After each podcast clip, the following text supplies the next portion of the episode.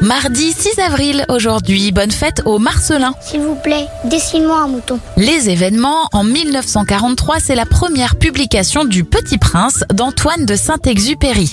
En 1965, c'est le lancement d'Early Bird, le premier satellite de télécommunication commerciale. tombé du ciel, rebelle aux louanges.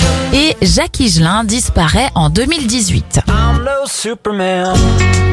Les fans auront reconnu le générique de la série médicale humoristique Scrubs. Zach Braff, le héros, fête ses 46 ans. 36 pour Jérémy Ferrari, le rappeur Niska a 27 ans et celui qui continue de gagner quelque chose comme 1500 euros par jour grâce à un seul et unique tube, Patrick Hernandez, il a 72 ans.